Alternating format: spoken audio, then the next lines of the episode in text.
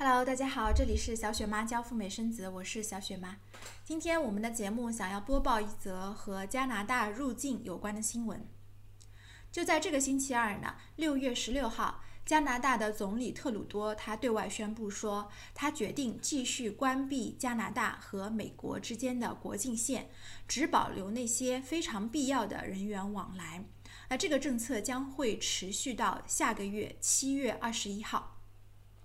那这个政策跟我们中国人有什么关系呢？正因为美国跟加拿大之间的人员往来一向是非常密切的，从美国入境加拿大或者从加拿大入境美国，在疫情之前都是非常的容易的。小雪妈有一个客户呢，他是从加拿大入境的。然后呢，在加拿大玩了一圈之后呢，再来到美国，他就向我分享了他跨越边境的这样的一个经历。他说是非常非常简单的。当他们开着车从加拿大来到美国的时候呢，只简单的问了一下他们的目的是什么，然后边检的人员呢就让他们进入美国了，基本上看不到有什么人会被拦下来的。从三月中下旬开始，加拿大就对全世界的旅客采取了一个封国的策略。无论你是有签证也好，没有签证也好，你都无法以游客的身份进入加拿大。如果你是一个加拿大的公民，或者是有永久居留权的人，那么这个时候你还是可以进入加拿大的。除此以外呢，所有的人一律都不可进入了。那我们可以看到，如果美国跟加拿大继续保持这样的一个分国的状态，那加拿大也不会对其他国家开放的。所以至少目前我们有一点是可以确定的，那就是直到七月底之前，加拿大是不会开放边境了，所有的游客都不得进入，继续这样的一个一刀切的策略。那么几乎是在同一时间呢，澳大利亚的旅游部的部长呢，他也宣布说，澳大利亚的边境会继续关闭，有可能直到明年才会重新开放。澳大利亚就在上个月呢，他们是解除了封闭的一个限制，也就是说，他们正在慢慢的重启经济，但是边境的政策呢，却丝毫没有放松，依然只是针对那些澳大利亚本国的公民，还有他们的永久居民开放的。如果你是一个游客呢，目前你有签证也进不了澳大利亚了。那么我们也可以想见，说澳大利亚的隔壁邻居新西兰也会亦步亦趋，采取同样的政策。应该说啊，跟加拿大还有美国相比，澳大利亚还是比较爽气的。它不像加拿大，说我每个月都要来重新审视一番我的这个对外的策略是什么，是开放呢还是保持关闭？它一口气就宣布说，我们将会保持关闭，一直到明年再看看有没有可能开放，还是比较爽气的啊。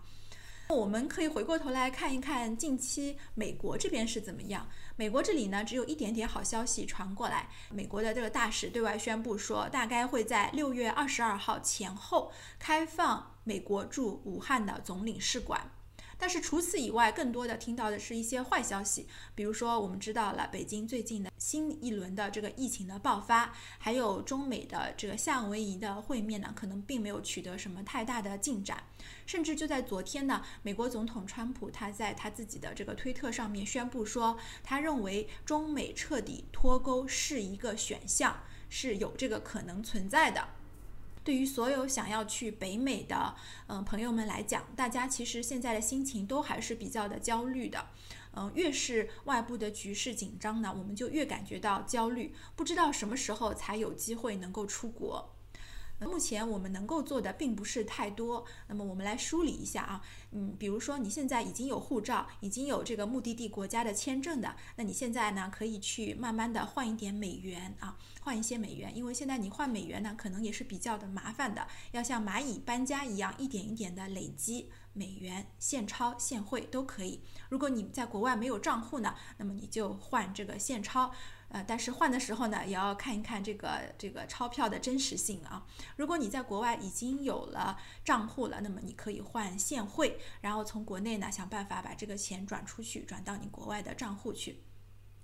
那对于那些还没有签证的朋友们来讲呢，你们可以现在的关注起来，你的目的地国家的签证政策是什么啊？一有这个开放松动的迹象呢，建议你就立即行动，立即行动。那么对于那些还没有护照的朋友们来说呢，那么或者说你的护照即将过期，那你可以关注一下，看看你当地的出入境护照管理是一个什么样的政策，是允许大家申请随便换呢，随便换新，随便申请，还是说给你加了非常非常多的限制的政策，要你提供这个材料那个材料啊，都了解起来。如果这些准备你都有了呢，那么你也可以多学学英文，然后多收集一些这个你的目的地国家的相关的信息，以备将来的不时之需。然后呢，就是我们在一起静静的等待时机的来临。